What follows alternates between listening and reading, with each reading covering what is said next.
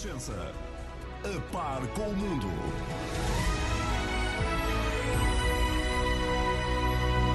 Muito bom dia, bom fim de semana, porque é sexta-feira, dia do Visto de Fora. Em estúdio já estão os nossos dois jornalistas estrangeiros a viver há muitos anos em Portugal, a Begonha Inigas, o Olivier Bonamici, numa belíssima conversa sempre muito bem moderada pelo Miguel Coelho. Sim, porque às vezes é preciso ter mão nesta gente, não é assim, Miguel? Bom dia a todos. Nem sempre é fácil, realmente. Obrigado, Paulino. Bom dia, bom, bom dia. dia. a todos. Bem-vindos ao Visto de Fora, Begonha, Olivier. Temos uma agenda cheia hoje, portanto preparem-se, CEF, TAP, Covid, enfim, etc. Mas já lá vamos, porque primeiro, eh, realmente o mais importante, Begonha. Então, o rei emérito Juan Carlos quer voltar à Espanha?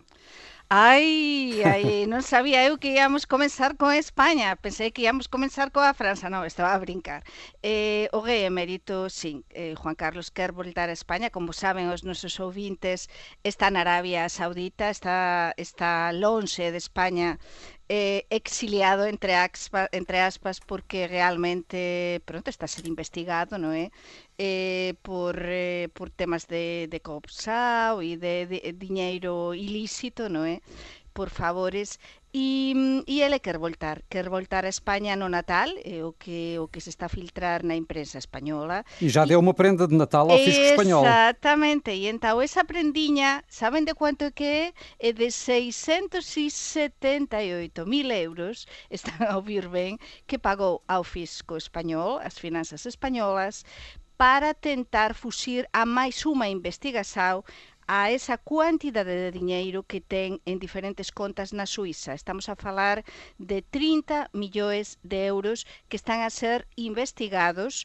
e que non se coñece moito ben a procedencia. Então, ele pagou isto, o que están a dizer varios xornais españois hoxe de mañá, Miguel, mm. é que eh, foi avisado eh, por alguén, por algún inspector, por alguén das, eh, do fisco español, para que le pagase esta cuantidade para tentar fuxir a, a máis unha investigación. Então isto é uma autêntica novela. Eh? Muito isto bem. é argumento de novela. E vamos também continuar a seguir, que já há alguns meses que temos vindo aqui a acompanhar as, as aventuras e desventuras da Casa Real Espanhola né, em torno de Juan Carlos. Mas para já vamos avançar para os temas europeus e eu recordo que o Visto Fora é uma parceria da Renascença com a Euronet, a rede europeia de rádios. Euronet Plus. Numa altura em que em eh, Bruxelas eh, já terminou a Cimeira Europeia, eh, o acordo sobre a chamada bazuca financeira era o mais aguardado e, como é habitual na União Europeia, à última hora as coisas acabaram por se resolver. Hungria e Polónia levantaram o veto e o plano de recuperação económica vai mesmo avançar. Esta solução encontrada, Olivier, de remeter a questão do Estado de Direito para as mãos do Tribunal Europeu de Justiça, agrada ou acabou por ser, de certa forma, uma vitória para os governos eh, húngaro e polaco? Eu diria que, que é uma vitória, sobretudo, eh, é uma vitória financeira para a Europa. São duas coisas distintas. Eh, a nível financeiro, isto é ótimo, este acordo, porque toda a gente precisa do dinheiro e, claro, que a Europa tinha uh, um argumento de peso perante a Polónia e a Hungria que eles precisam também deste dinheiro. É preciso dizer que os fundos que, que, que os dois países iam eh, receber, vão receber, representam cerca de 4% do PIB uh, eh, para cada um dos dois países. Portanto, isto é enorme, enorme. Portanto, isto é uma vitória financeira. Ao nível da ideologia, eu acho que é um problema que foi adiado, apenas isso. Portanto, neste momento é complicado dizer, o mais importante é, é a questão financeira. De qualquer modo, a Europa teria arranjado um sistema um pouco diferente, teria sido mais complexo, mas uh, este dinheiro toda a gente precisa urgentemente, ao nível da ideologia, é só adiar uh, o problema, porque a Hungria vai ter eleições ainda daqui a dois anos. Hum. Uh, portanto, uh, eu acho que é só uma, uma, algo de, de, de, de adiado. E tu, Begonha, como é que vês esta solução que foi encontrada em Bruxelas? Eu, eu vim, com, vim com muita esperança, isto foi, foi realmente ontem à noite, não é? Eu estava xa quase a desligar o computador quando quase anunciaran, quando anunciaran uhum. isto, não é? E estamos a falar de 1,8 bilhões de, de euros, eh, esta bazuca denominada bazuca europeia, e além do que dicía Olivier, e que isto é importantísimo para os fundos europeus, para os nosos fundos, os que precisamos eh, os diferentes países, está, sobre todo estou a falar de Espanha Sim, sem dúvida. O problema aqui é a questão do Estado de Direito, não é? Que, Sim, que estava ligada a estes fundos acordo... e que agora acaba por ser separada. Sim, mas eu penso que o acordo, e acrescentar máis alguma coisa que dixo Olivier, o acordo foi bom porque a Polonia e a Hungría, digamos que se van, o Urban vai a casa un bocadiño, pode justificar tipo, ah, pronto, presionamos a Bruselas, mas, sobre todo, o seu Estado de Direito, por enquanto, é verdade, a ver que o que acontece depois, e há unha coisa importante, e é que eles gañaran só un bocadiño con isto de que o Tribunal eh, de, Europeo, non é, de Justiza, sí. Teña de aprobar, imaginen, a un país que non cumpra, non é, eh, con algún dos acordos, ou para o caso dos fundos, non é, que alguma coisa non se cumpra para o que o que son destinados, depois vai ter de decidir o Tribunal Europeo, non é, de Justiza, si realmente que é o que se faz. Mas pelo demais, eh, foi máis un suceso para Angela Merkel. Eu vexo que isto é un suceso para a presidencia da Unión Europea. E um alívio de... para António Costa, que já não vai ter claro, esse problema em mãos a partir de 1 de janeiro. que falávamos semana passada disto, não é? Si o António Costa a ver que o que acontecia e o que poderia acontecer coa presidencia portuguesa da Unión Europea, que vai começar-se em janeiro. O que não correu assim tão bem em Bruxelas foi o encontro entre Ursula von der Leyen e Boris Johnson, porque a União Europeia e o Reino Unido continuam sem se entenderem. E estamos, Olivier, apenas 20 dias do, do fim da fase de transição do Brexit. Ainda acreditas num acordo? Uh, sim, acredito num, num, acordo. Sou uma pessoa uh, naturalmente otimista. optimista, uh, portanto, e sabemos como é que funciona a União Europeia. É tudo. é portuguesa, um pouco. A União Europeia é, é a última lá, hora. É, é, a última hora. e, sim, agora um, um pequena parte, eu já, já, já estou a viver o, o Brexit uh, na pele, uh, porque ontem uh, estava a estudar por acaso isto, a ver um pouco as últimas notícias do Brexit e recebi uma chamada da minha filha que me pediu, pai, podes-me tratar, faz favor, rapidamente da questão do passaporte? Sim, porque a minha filha escolhia a infelicidade de namorar com um inglês, ela podia escolher hum. um, um, grego ou um espanhol, ou era muito mais simples para os papéis, não, binga! E sobretudo antes do Brexit, portanto ela vai em fevereiro aqui, mas isto é uma pequena parte. Agora, em relação a Inglaterra. Se a questão é que, da mesma forma que a Hungria e a Polónia, as duas partes têm muito a perder uh, sem, sem acordo. Uh, agora, a Inglaterra, eu acho que tem que aceitar absolutamente que as regras do jogo, mesmo não fazendo parte da, da União Europeia, e, e tem que haver regras do jogo para haver um, um, uma concorrência normal, leal, por assim dizer. e só que a grande questão agora é que eles têm um trunfo, eles dizer, olha, nós recuperamos a nossa soberania e nós quisemos isto. Portanto, eu acho que vai ser uma questão aqui de, de, de encontrar um, um, compromisso de última hora e confio na Angela e na Ursula, esta dupla alemã, para resolver esta situação em breve. E temos, eh, temos o Boris Johnson en forza, como decía Olivier, e temos de prazo só, é verdade que isto parece Portugal, non é? Até o fin mesmo, eh, até domingo, se puseran de, de prazo nese xantar a dois, non é? De Bruselas, entre o Boris e a Úrsula, que non correu ben, como dicían, até domingo. E para mí, ah, dois temas que me preocupan. Por un tema, e falo porque Portugal é un país con moita pesca, non é? Como acontece tamén coa España e alias a Galiza, non é? E, e há un tema de precisamente que eles non chegan a un acordo eh, pelo tema das, das aguas, non é? Das aguas tamén do Reino Unido, como é que utilizar para, para o tema da pesca e depois há un tema que claro, desde cá vemos longe, moito longe, mas que é un tema moito importante, que é o tema da fronteira eh, da Irlanda do Norte, non é? Sim, desde eh, o início, un dos maiores sí, obstáculos desde o inicio, as aduanas, todo iso. Entón, o Boris Johnson está en forza, está a gañar popularidade no Reino Unido, iso tamén é perigoso para nós, non é? E, mas, eh, con todo, como dicía Olivier, eles precisan mesmo, por moito que le digan nos seus discursos eh, pronto, que, que fin, que a soberanía inglesa, todo iso, o do Reino Unido, eh, precisan tamén de, da Europa, do resto da Europa, por tanto, eu confío e vamos torcer para que realmente se chegue a um acordo antes de domingo à noite. Veremos, veremos, sendo que a conduta política de Boris Johnson não é uh, não, habitualmente não. muito muito previsível, mas Para nada. Uh, veremos, veremos. E quanto à pandemia na Europa, o, o cenário continua a ser, uh, claro, preocupante, mas a várias velocidades. há países como a Alemanha, onde a situação está a piorar e a causar grande alarme, há outros como a Bélgica, onde a segunda vaga está em franco declínio, e isto é também o caso de Espanha, não é, Begonha? Com muito menos Sim. casos nos últimos dias. Isso é, isso é. E permite, de alguma forma, forma aos espanhóis respirar com algum alívio ou, ou não é caso para tanto? Eh, mas estamos bastante cautos e cautelosos. Cautelosos, é? cautelosos, moito cautelosos. Porque é verdade que España, é que é incrível, isto da pandemia é que realmente ninguén percebe. Entón, ninguén se pode eh, por unha victoria antes de tempo. Sí. Porque a España, lembrese, a España e Italia eran os piores países non é? na primeira, na primeira onda e agora é o país da Unión Europea que está a ter nestes últimos días menos contagios por número de habitantes, é dicir, está a ter menos a cento e tal contagios por 100.000 habitantes de, de Sim, chamada incidência. Mas é que ontem, por exemplo, en España, estou a ver os dados das últimas 24 horas, tivemos 4.595 casos diagnosticados, en Portugal foran 3.000 e tal, imagine, e en España temos quase 50 millóns de habitantes, e depois tivemos 300, é verdade que um, o número de mortos eh, continúa a ser por número de habitantes eh, maior do que no caso e de casos do que Portugal, porque onten en España tivemos 325.000 mm. mortos. Mas houve moita polémica con este caso de, mm, dos, do número de positivos na España nos últimos días, porque o INE, que é o Instituto Nacional de Estadística Español,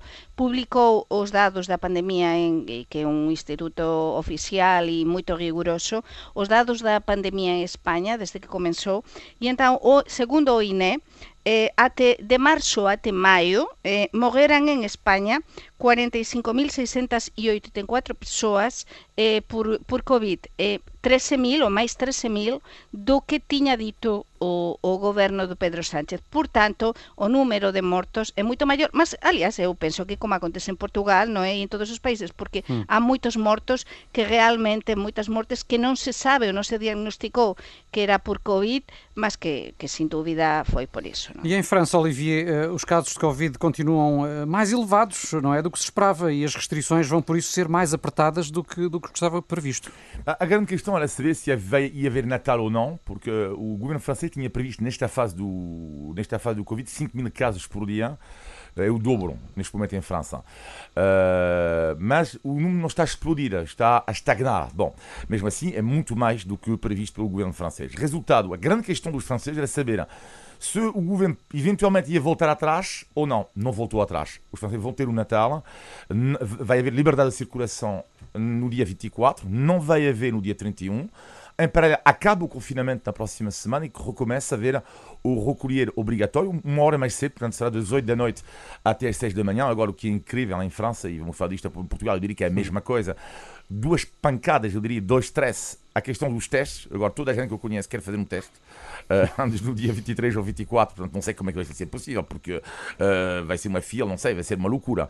E segundo ponto, que é, uh, e posso falar do meu caso pessoal, mas que é, o, parece que o stress agora, em relação ao, aos convidados do Natal, parece negociações dignas da União Europeia ou das Nações Unidas ou da NATO. Quem é que vem? Quanto é que vamos ser? Uh, como é que fazemos cuidado? Quem é que. Uh, ou seja, é uma loucura. Eu ando em negociações com a minha irmã, com a minha irmã há duas semanas sobre quem é que vem e não vem.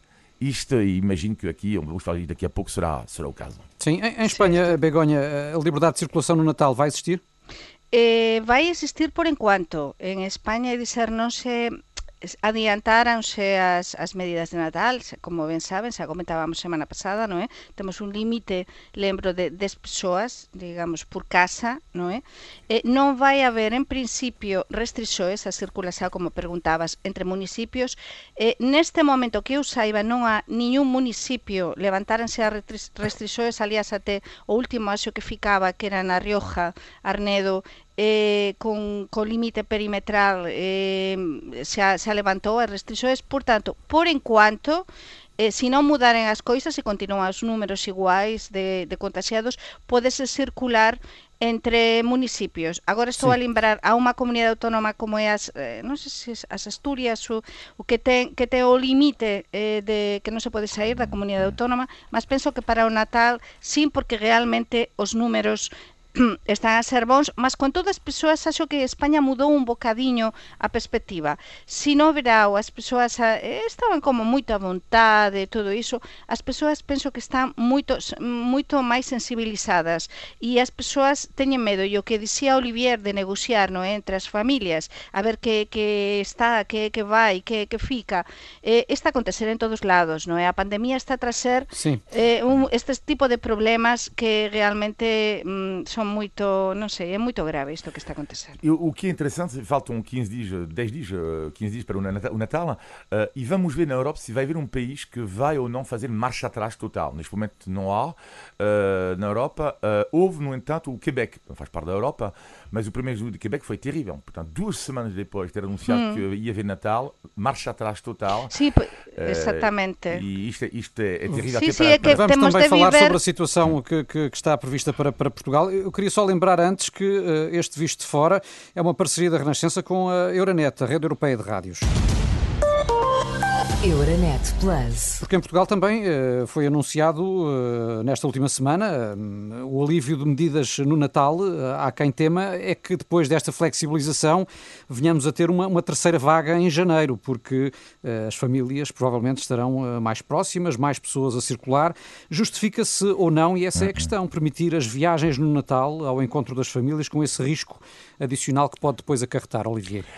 É, é assim, uh, o risco há sempre. Agora, o que acho curioso no caso do governo português é não haver até agora uma recomendação de números, uh, dizer, ok, 4 ou 5. Aliás, o governo disse que não iria fazer essa recomendação. Sim, só que o problema é depois, vais ver, por exemplo, no caso, eu não, a mim que eu não entendo, como no caso da Espanha e no caso da Alemanha, acho que a recomendação ela é super elevada, que é 10 pessoas, isto é uma loucura. Até fiquei, do estado da Alemanha, ainda mais surpreendido do que no caso da Espanha, porque muitas vezes pensamos, ok, nós, países latinos, pronto, não sei o quê. Mas a Alemanha é que Merkel ontem estava a chorar no, no, no Parlamento. A imagem da Merkel tempo, foi, sim, para mim, a imagem da semana. Hein? Ao mesmo tempo, como é que é possível que a Alemanha e a Espanha, 10 pessoas. Uh, uh, uh, portanto, é, é isto a, a, negociação que estou a ter com a minha irmã. É que a minha irmã, mesmo com, com, com, os adultos e as crianças, íamos respeitar eventualmente, eu acho que em França são seis, o que é autoridade, que é aconselhado. Mas espera aí, mas é que a minha mãe íamos ser 14 ou 15. Mas parece que não haver um limite desses em Portugal é um risco. Não, eu acho que pelo menos dá uma indicação. Mesmo que, e eles não vão controlar, isto da Bélgica, eles já, já disseram que vão controlar, mas em mas, Portugal duvido que seja, e, e Espanha mas, também não vão bater Olivier, a porta. É, é, lembrem-se de uma coisa, e os nossos ouvintes têm de lembrar também, que temos dia 18 de dezembro, é dizer, sexta, de aqui a uma semana, de aqui a oito dias, o governo vai reavaliar como está a situación e dizer agora estamos a ser testados, estamos con moitos limites a circulación, confinamentos en 117 consellos de todo Portugal desde desde día 9, non é? Eh, que comenzarán as novas medidas do, do novo estado de emerxencia. Entón, eh, nos temos a diferenza do que expliquei en España na miña mm. radio, na cadena COPE e tamén no meu xornal, la, la Voz de Galicia, é que A diferenza do, do resto dos países da Europa, en Portugal, estamos a ter unhas medidas de confinamento e unhas restrições super elevadas nas últimas semanas. Os que moramos, por exemplo, ti, no, conse eu no Consello, eu penso que en comparação, estou a dizer en comparação com outros países. Pense unha coisa. Tem confinamento total país, em alguns países.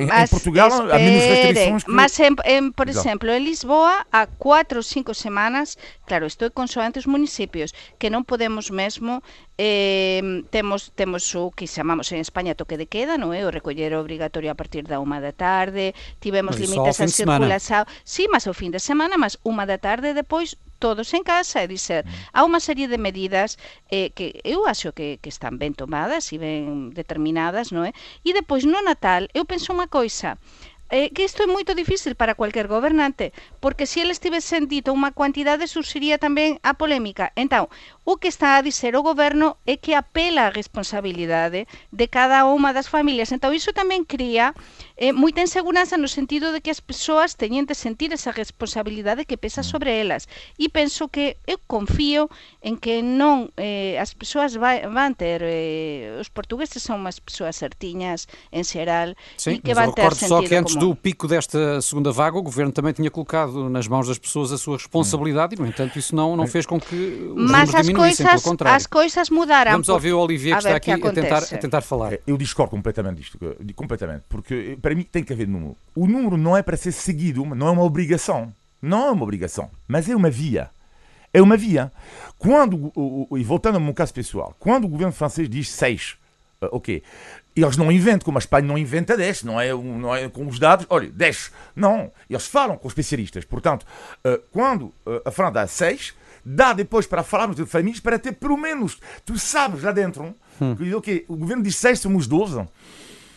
Capaz de Isto, excessivo. isto, pelo menos tens uma indicação. Portanto, obrigação é impossível, cria a ideia de- de necessidade de é uma- contenção. É Mas está indicação. clarísimo que a- este Natal non vai ser igual para ninguén. Non vai ser igual. E todos temos, Olivier, tú falabas de, da tua irmá, da tua familia, todos temos alguén nas nosas familias que, te, que é de risco, que ten medo, que non se quer xuntar, por tanto xa há reunións que non se van facer. No caso de Portugal, ao limitar, e eu penso que iso foi ben pensado, antes, os fins de semana de antes, pelo menos nos consellos de máis riscos, eh, ter o recoller obrigatorio a tía Uma, estáse a limitar, por exemplo, os xantares de grupo, estáse a limitar esas reunións que se facían tanto, e dizer, van a aumentar os contagios, con certeza, mas tamén, se non nos reunimos no Natal, o problema é que morremos, morremos mesmo todos de pena. Muito bem. Então, eh, Vamos ver qual é, enfim, qual é a que será daqui a uma semana também a reavaliação que o Governo Português então vai fazer da, da- a da que situação em. Portugal. Eu gostava de eh, ouvi-los, eh, ainda que de forma breve, sobre duas grandes polémicas que marcaram também esta semana. Uma sobre o CEF, de que já vamos falar. A outra sobre a TAP. O plano de reestruturação da TAP foi entregue ontem em Bruxelas. Vai ser apresentado publicamente daqui a pouco. Prevê mais ajudas do Estado, eh, mas também corte de milhares de trabalhadores, redução de salários, redução de rotas. Isto para fazer face à crise na TAP que, tal como outras companhias aéreas, eh, tem eh, estado praticamente em terra, dada a falta de passageiros causada pela, pela pandemia. E eu gostava de ouvi-los sobre a situação nos vossos países. Como é que as transportadoras aéreas em França e Espanha resolveram este problema, Olivier? Não, claro que não. A França, o Estado francês tem cerca de 15% eh, do capital da Air France e o Estado holandês igual com o KPLM, portanto, que é, uma, que é o grupo Air France Sim. KPLM hoje em dia. Não, eles estão sempre a dar dinheiro, sempre, sempre a dar dinheiro. Mas tem havido estes despedimentos, estes cortes? Sim, houve há, há cortes, mas esse custa uma fortuna eh, ao contribuinte francês. Eh, há menos debate do, do, do, do que aqui, se calhar, porque lá está. Hoje em dia o Estado português tem mais eh, participação eh, no capital da, da TAP, mas isto está longe de ficar resolvido. Aliás, o Estado francês tenciona agora aumentar o seu capital na Air France para salvar o máximo a companhia francesa. E em Espanha, Begonha? En España non há problema, non há tema, porque eh, houve eh, polémica na altura, non é? Eh, lembro que nestes microfones que privatizouse o 97, máis do 97% 97% da Iberia, que todos coñecen a compañía Iberia, mm. eh, no ano 1999, dizer, aí estaba a gobernar o José María Aznar, non é, en España, e entón, eh, grande parte dese capital dividiuse, entón, a moitos accionistas, entre eles, por exemplo, British Airways, de feito, eh, chegouse ao acordo, non é, Entre Iberia, British Airways e outras compañías, grandes compañías, para criar un grupo que o que se está a facer agora en xeral en Europa, é o grupo máis forte, estamos a falar da sexta compañía do mundo, non é? A Iberia ten a súa crise, ten as súas tamén percas neste momento con a pandemia, mas realmente é unha compañía privada, é unha É multinacional e entón é un problema que non existe, non é? Neste momento Muito dizer, existe a crise, mas non este problema político. Porque há outro caso que ainda promete dar muito que falar, é o do CEF, relacionado com a morte de um cidadão ucraniano no aeroporto de Lisboa. Foi já em março, eh, mas só esta semana é que a diretora nacional do CEF saiu e o próprio ministro da Administração Interna está agora com o lugar em risco. O que eu vos pergunto, eh, Olivier, como é que têm visto este caso? É uma vergonha, enfim, não há, não há palavras para, para isso. Não, não parece Portugal, não, não parece. Isto, isto é, isto é de selvageria eh, inacreditável. Agora, eh, para ir mais Mas é além. só, é só o ponto da selvageria, já seria muito, ou também Ah, mas isto- a questão política? Mas isto é, é aí que eu quero chegar agora aqui. Eu acho que isto, isto é- isto é tão grave, tão grave, tem que haver responsabilidade política. Isto é, não é uma brincadeira, isto é o primeiro ponto. Há poucos minutos em Bruxelas, o primeiro-ministro António Costa Isso renovou, é, renovou a confiança no é o ministro que, da o Administração que Interna. ia, o que ia dizer eu, porque estava a ver Mas agora... deixa só o Olivier agora concluir, por favor, já falas. Eh, o, o- em dezembro de 2019, o Comitê Antitortura do, co- do Conselho Europeu já falava desta questão eh, em Portugal. Donc, eh, eh, mas eu vou mais além e assumir algo que pouca gente tem falado, que tem a ver com a comunicação social, da qual eu me incluo. O caso é desde março. Não estou a perceber, não. Mas então, mas é, é, é agora que fala disto? Porque eu lembro muito bem, portanto, é por isso que eu assumo a minha responsabilidade também, de saber deste caso desde o mês de março. Eu podia ter chamado também os meus colegas, neste caso, eu, pronto, eu não teria feito peça sobre, isto, eventualmente aussi. Primeiro não fiz PC1. Depois a comunicação social aqui quase eludiu o caso. E recordo uma notícia do mês de março, o Bloco de Esquerda, podia ser outro partido, neste caso não importa, requer a audição do ministro da Missão Externa sobre o homicídio ucraniano no aeroporto de Lisboa. Março de 2020.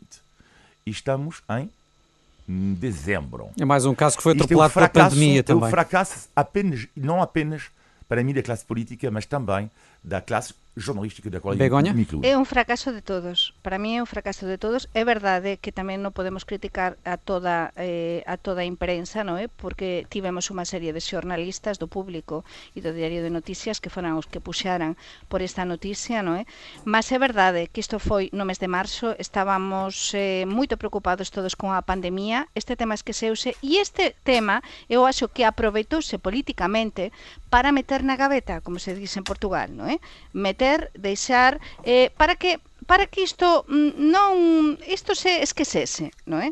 estas cousas que acontecen tantas veces, non é? Non se faz nada para, para ver se si isto si as persoas depois non se lembran. Mas por sorte, houve persoas, houve xornalistas que lembraran. Entón, neste caso, é verdade, me a culpa tamén para min, porque na altura non fiz nada sobre isto. Lembro que sí, tiñamos falado sobre isto nun, nun programa de televisión, no que eu colaboraba. E o ministro ten ou non condicións para continuar, mas. Eh, mas eu penso, o, o ministro, o Antonio Costa, acaba de garantir e acaba de demostrar a súa confianza no ministro da Administración Interna. Entón, condições para o primeiro ministro ten, non é? Mas o caso é, vais aguantar esta presión? É dizer, até quando é que se vai aguantar? Porque realmente agora ele está a ser ollado dun outro xeito, entón, o, estou a falar do Cabrita, do, do ministro Sim. da Administración Interna. Isto está enfraquecido. Está moito enfraquecido, enfraquecido, então, a ver que o que Vamos acontece concluir este caso com o Olivier. Tempos. Sim, o que é importante agora, eu acho que não é tanto para mim a demissão do, do ministro da, da Administração Interna, é mais a questão de saber se é, como diz o presidente Marcelo Rebelo de Sousa hoje ou ontem, um caso uh, sistemático ou não. Exatamente. Ou seja, quais, o que é que há por trás desta máquina do CEF? Sim. Isto é que é super importante para mim. Muito saber. bem, Olivia, concordo contigo. Muito bem, vamos avançar. Está na hora do índice de Tugalidade. Índice de Tugalidade. Pomos aqui sempre à prova os conhecimentos da Begonha e do Olivier sobre a língua portuguesa, que, como sabemos, está repleta de expressões curiosas. Eh, Por exemplo, e ainda há pouco falámos aqui dos problemas das companhias aéreas para voar, Arrastar a asa, o que significa? Esta o Olivier sabe de certeza, que é especialista. Arrastar asas? Em arrastar a asa a alguém. O que é que quer dizer arrastar a asa a alguém? Arrastar é... é... Olivier, Arrastar. A Begonha, a Begonha É primeiro. gozar com alguém? Não é, não é? Arrastar a asa é, é quando estás assim sem, sem vontade de fazer... Sem vontade? Sim, sem vontade, assim, arrastar a asa... Vou dar-vos uma pista, é quando se está com vontade. É ao contrário. Estavas quase lá, Begonha, estavas quase lá. Com vontade dá um de exemplo, dá um Existem, exemplo. vamos ter de avançar porque estamos com pouco tempo, mas arrastar a asa eh, a alguém significa tentar seduzi-la, se- tentar conquistar alguém. Ah, arrastrar a asa. Ah, isto é para mim, isto Vês, é... a reputação, É a verdade. reputação... Tu que- estás a continuamente a arrastar a asa, não é? O Continuamente, galo, o, galo, o galo, ao cortejar a galinha, arrasta a asa. Em português, arrastar a asa a Ah, alguém a querer, tá enfim, bem. namorar. E pensei que com a tua fama de namoradeiro soubesse, Olivier. É imperdoável. Índice de Tugalidade. E não podia faltar também o positivo e o negativo da semana. Na opinião dos nossos dois comentadores, vamos ao negativo, Begonha. Pois a que estábamos a falar do, do Natal, como que vai ser o Natal nos nosos países, eu ontem estaba a ler con moita tensao un artigo de, de opinión que publicou o presidente do, do meu xornal do Labo de Galicia, Santiago Fernández Latorre, que podese ver na, na net, onde fala da, mm, precisamente de, de o que está a acontecer con os doentes de COVID, é dizer, ás veces nós non percebemos o que é eh, ese calvario eh, do doente de COVID, aínda que non se se internado nos cuidados intensivos, como é que pasa, o como há un antes e un depois dos doentes de COVID, eh, e sobre todo esa, esa, esa como fican susiños e por moito ben atendidos que sexan e no momento como que muda totalmente ou mudou a nosa sociedade con isto do, COVID, mas sobre todo como fican susiños e esa sensación de desamparo eh, tan grande, tan grande, tan grande. Por tanto, eu mando desde cá un beixiño moito grande, un abrazo, un abrazo na distancia a todos os doentes de COVID, eh, estexan nos hospitais, estexan nas súas casas, disto vamos a ir todos e isto forma parte da nosa sociedade e nos temos de axudar. Claro que sim. Olivia, o teu negativo? Bem, o negativo, eu tive ontem, admito, uma ligeira crise de saudade e vou dar alguns nomes: Pierre, Duarte, Mario, Odile, Philippe, Charles, Chris. Francisco, são alguns dos meus amigos uh, que não vejo regularmente por causa do Covid. E ontem pensei em que está, porque, porque tenho amigos vizinhos, que é mais fácil ver, não, não estou a falar estes amigos não vivem em Almada. E pensei assim, é terrível porque às vezes vemos, mas primeiro não tanto como antigamente, uh, em condições especiais, e está-me a sentir que, que, que, há, sim, que há uma saudade uh, recíproca. E o meu negativo é em relação a mim, a vocês, imagino, vivem o mesmo, a todos estes amigos que vemos menos, infelizmente, do que antigamente. Isso não é o negativo da semana, é o negativo do ano. Begonha, vamos ao teu positivo para acabar em alta? Pois para acabar en alta, o meu positivo ten un nome, Xusé Neves. É o, o dono da Farfetch, que si algún dos nosos ouvintes non sabe, é unha multinacional eh, portuguesa que, que pronto vende artigos de luxo e de todo eh, para o grande o mercado este de luxo Sim, um de dos moda. poucos unicórnios portugueses. Exactamente, a nivel global. E non só iso, sino que ele ten unha fundación impresionante que pres- a presentou há pouco en, en Lisboa, no que vai destinar a metade de todo o que ele gañar nos próximos anos para axudar a se formar a muitísimos, muitísimos execu- executivos e portugueses. E por que falo do Xosé Neves? Porque ele gañou eh, foi eleito por nós, pelos correspondentes estranxeiros en Portugal, como personalidade do ano de 2020. Por iso, unha salva de palmas para un emprendedor portugués. Uma salva de palmas dos correspondentes estrangeiros, muito Aliás, bem. José Neves, se você puder enviar um pequeno artigo de luxo a Begonha. Ela agradece com todo o os coração. jornalistas não. não se vendem, Olivier. Vamos ao teu positivo para acabar. Não, eu adoro o filme do, do Hitchcock, eh, sou fã de Hitchcock, e um deles eh, de filme é Janela Indiscreta, com Ai, James boa, Stewart boa. e Grace Kelly, e acontece que eu vivo a Janela Indiscreta quase todos os dias. E isto é ótimo, isto adoro, admito, eh, que é, por causa do confinamento, estou muitas vezes na minha varanda e vivo à frente de vários apartamentos. De Olha, telescópio também, eu adoro. Adoro ver Ai, as ai, pessoas. ai, sabe posso Deus acabar? que verás. Posso acabar, obrigado. Adoro ver as pessoas, tipo, estender a roupa, outros estão a trabalhar. Às vezes eu imagino o que estão a fazer, às vezes vejo um, um homem a beijar a sua mulher, outras vezes vejo umas crianças a, apanhar o gato. Eu adoro, estou lá a trabalhar, vejo e imagino também o que pode acontecer. Espero só apenas e só eh, não viver o que o, o Stewart viveu na janela discreta e assistir a um homicídio à minha frente. É só isto. Não, já basta o que, o que- o que temos aqui nas notícias diariamente. Eh, Olivier e Begonha, estamos no fim de mais um Visto de Fora. Muito obrigado. Vamos estar aqui na Obrigado. próxima semana, se Deus quiser, para novo balanço da semana. Conversamos aqui sempre sobre a Europa, Portugal e os portugueses. E já sabe, pode também enviar comentários e sugestões para visto de fora.rr.pt.